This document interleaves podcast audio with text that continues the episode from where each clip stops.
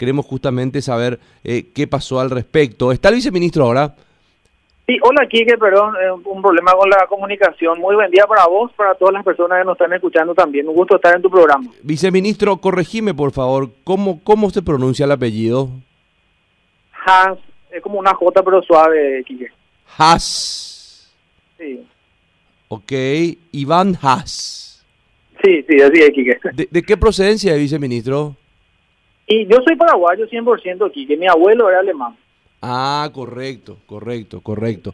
Bueno, gracias por atendernos, viceministro. ¿Qué pasó con el tema este de encarnación? Estaba leyendo justamente las declaraciones de la presidenta de la Cámara de Comercio sobre el putibó que, que al parecer eh, se entregó a gente que no, no tenía que cobrarlo. ¿Fue así, viceministro? Sí, te contextualizo así brevemente, Quique, para dimensionar un poco. Nosotros habilitamos eh, una plataforma ya hace cuestión de dos o tres semanas para que las personas puedan inscribirse eh, a este beneficio. ¿verdad? Esa primera lista larga de personas que se inscribieron alcanzó un total de aproximadamente 131 mil personas. 131 mil personas se inscribieron. Nosotros aquí desde Hacienda nos tomamos eh, aproximadamente una semana para trabajar esa lista y empezar a depurar. Para sacar afuera esas personas que no deberían cobrar el beneficio porque había unas condiciones para que puedan acceder al mismo. Nosotros revisamos esa lista y sacamos 106 mil personas eh, de, de, esa lista inicial quedaron fuera. Entonces finalmente nos quedamos con dos grandes grupos. Recordemos que esto era para comerciantes formales e informales. Los formales estamos hablando de un, un número alrededor de 3.700 formales y eh, los informales alrededor de 18.000. Los primeros pagos ya se hicieron para estos dos grupos. Recordemos que para los formales eran hasta seis pagos del 50% del salario mínimo y eh, para los informales eran dos pagos de 500 mil. Bueno, eh, habiendo hecho esas acreditaciones y publicada la lista de los beneficiarios que hoy en día sigue estando en la página web del Ministerio, surgen algunas denuncias ciudadanas, Quique, que yo agradezco eh, que, que, la ciudadanía se haya tomado el, tiempo de revisar esa lista. Justamente esa es la intención de publicar la lista, de, poner esto bajo el control ciudadano. Entonces, a instancia de estas denuncias aquí que nosotros eh, volvimos a revisar nuevamente toda la lista, ¿verdad? Entonces ahí, hoy en día, eh, encontramos personas que realmente no deberían haber sido acreditadas con el, con el subsidio y se le está notificando a estas personas, ¿verdad?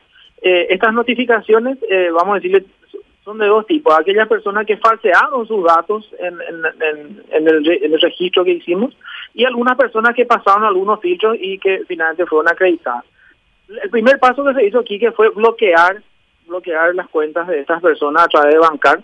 Algunas personas todavía no retiraron, entonces eh, ese es el mejor de los casos, digo yo, porque el dinero retorna íntegramente al Ministerio de Hacienda. Aquellas personas que ya retiraron el dinero, eh, se, le, se le insta a que devuelvan el dinero al Ministerio de Hacienda, porque estamos hablando de un cobro indebido aquí. ¿verdad?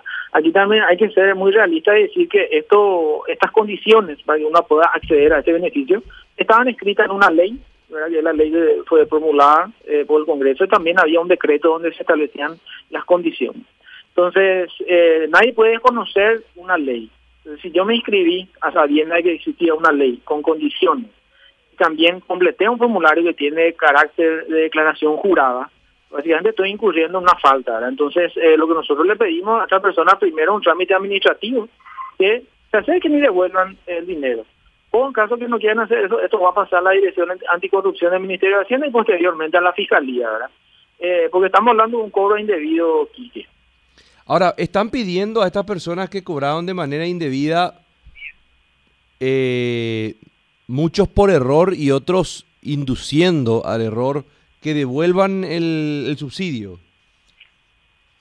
Es así, Quique, y muchas personas ya lo hicieron, ya ya devolvieron. ¿Cuál es el razonamiento de las personas? Yo creo que finalmente es el correcto, ¿verdad?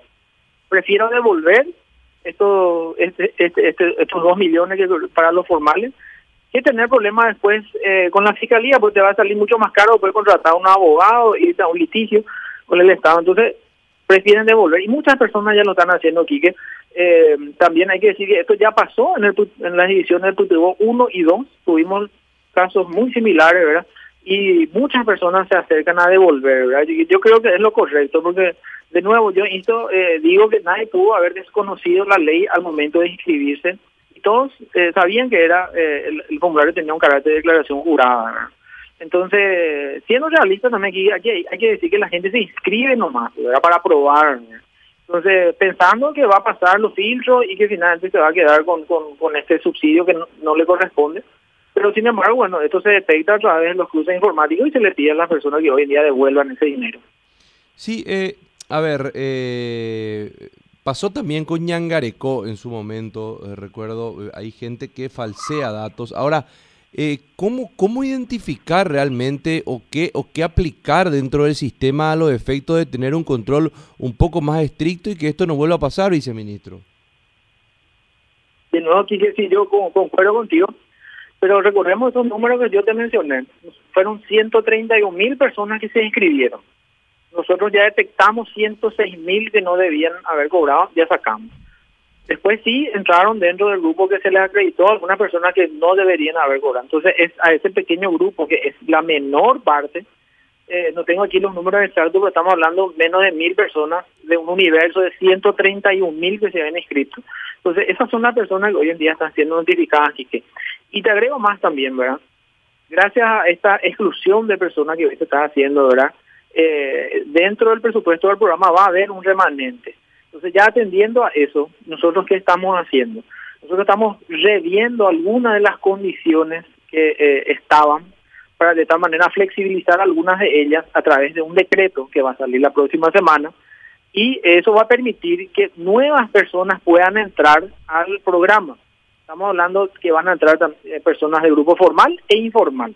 Alrededor de 3.000 personas más podrían entrar a este programa y que van a cobrar eh, ya seguramente en la semana subsiguiente a la, a la, a la promulgación del decreto. O sea, por dos grandes eh, grupos, eh, un grupo que le estamos pidiendo que devuelvan, que no debían haber cobrado, y el otro grupo nuevo que va a entrar gracias a estas flexibilizaciones en algunas condiciones que se están dando. Te comento rapidito, estas flexibilizaciones, por ejemplo, Quique, nosotros habíamos puesto que personas que habían recibido, por ejemplo, un subsidio de la CEN, Secretaría de Emergencia Nacional, en diciembre estaban excluidas de este pago. Ahora eso se levanta. Aquellas personas que eh, cobraron eh, este subsidio en diciembre de la Secretaría de Emergencia Nacional también van a poder acceder a esto. También hablamos de una flexibilización en lo que corresponde al núcleo familiar. Nosotros habíamos puesto que eh, si una persona, si una dentro del núcleo familiar hay una persona que es cotizante en el IPS o funcionario público, ninguna persona de esa de ese núcleo familiar puede cobrar el subsidio. Eso ahora se levanta por ejemplo, eh, en un núcleo familiar, si hay una persona cotizante de IPS, también dentro de ese mismo núcleo, una persona puede acceder a este beneficio. Entonces, esas flexibilizaciones dan lugar a un nuevo grupo de personas que va a entrar, de tal manera a poder optimizar los recursos que tenemos aquí. Ahora, eh, ¿tenés a mano, viceministro, allí hasta el momento cuánto dinero se ha desembolsado a través del sistema PTO? No tengo a mano eso, Kike, pero te puedo facilitar eh, un aproximado. puedo, puedo, puedo conseguir ese dato.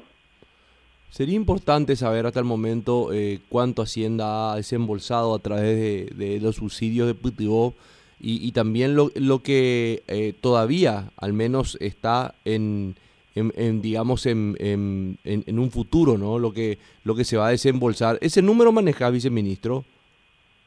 Sí, e, este programa en particular, Quique, eh, de frontera, estamos hablando de 10 millones de dólares, ¿verdad? O sea, eh, esto fue justamente, es un remanente del programa PUTUBO del año pasado, ¿verdad? eh, aquí estoy encontrando, Quique, justamente mientras te hablo, estaba buscando, el programa PUTUBO del año pasado eh, desembolsó un total de 351.7 millones de dólares, representa 1% del PIB. Entonces, eh, y si hablamos de adultos mayores, el año pasado 218.4 millones, Pecoporá 64 millones de dólares, Ñangareco 26 millones de dólares. Entonces, eh, estamos hablando en sus dos ediciones que tuvo benefició a más de 1.500.000 personas. Y, o sea, eh, fue un programa exitoso y grande. Entonces, de, de, estos programas del año pasado fue que sobró este remanente de 10 millones de dólares que es aplicado a las 16 ciudades de frontera eh, con la Argentina, que aún siguen sufriendo los embates de la pandemia porque la, la, frontera sigue cerrada. Ok, o es el remanente entonces, de, de ¿cuánto? ¿Más de 10 millones de dólares me decía? 10 millones de dólares. 10 millones de dólares. Sí. Bueno, está bien, está bien, vamos a ver entonces, ojalá, ojalá que realmente la gente que recibió de manera irregular eh, este subsidio pueda devolver el dinero y realmente llegue a las personas quienes fueron inscriptas de manera regular y a quienes tendrían que ser el destinatario correspondiente y final de este dinero. Viceministro, muchísimas gracias. Muchas gracias a vos, Quique, por el espacio. Un saludo. Hasta luego. Iván Haas